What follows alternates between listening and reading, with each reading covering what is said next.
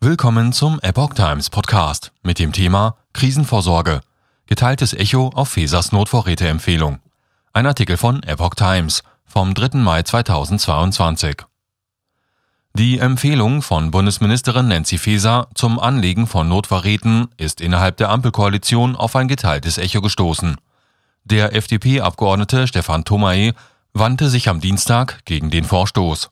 Unterstützung kam von den Grünen und auch aus der oppositionellen Union.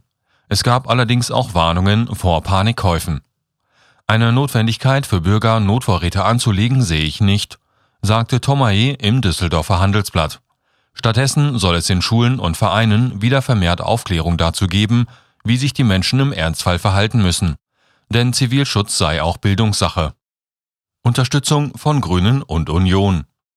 Demgegenüber sagte Grünen Parlamentsgeschäftsführerin Irene Mihalic dem Handelsblatt, natürlich sollte auch die Bevölkerung Maßnahmen ergreifen, um gut auf Krisen vorbereitet zu sein, und zwar unabhängig von tagesaktuellen Debatten. Dazu gehöre, dass man einige haltbare Lebensmittel, die man ohnehin verwendet, im Regal stehen hat. Auch aus der Union kommt Unterstützung für Feser. Insbesondere bei einem Stromausfall ist es klug, sich selbst für eine gewisse Zeit versorgen zu können – sagte der CDU-Bundestagsabgeordnete Roderich Kiesewetter dem Handelsblatt.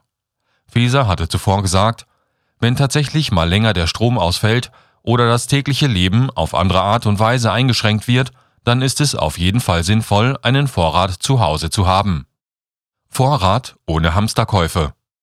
Der Vorsitzende der Innenministerkonferenz Bayerns Innenminister Joachim Herrmann warnte vor Hamsterkäufen. Selbstverständlich ist es für die Bürgerinnen und Bürger sinnvoll, einen Notfallvorrat bereitzuhalten, sagte er den Zeitungen des Redaktionsnetzwerks Deutschland vom Dienstag. Das ist aber nichts Neues. Die Notwendigkeit haben uns bereits die Krisen und Notlagen der letzten Jahre, wie die Corona-Pandemie oder Hochwasserereignisse, deutlich vor Augen geführt. Eine Checkliste des Bundesamtes für Bevölkerungsschutz und Katastrophenhilfe sei in der aktuellen Fassung zudem seit April 2020 abrufbar.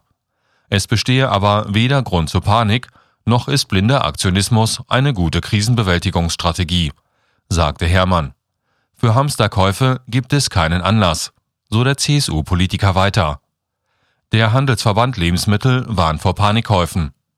Der Notvorrat sollte im Gegensatz zu impulsiven Bevorratungskäufen in sicheren Zeiten ganz gezielt angelegt werden, sagte Verbandssprecher Christian Böttcher den RND-Zeitungen.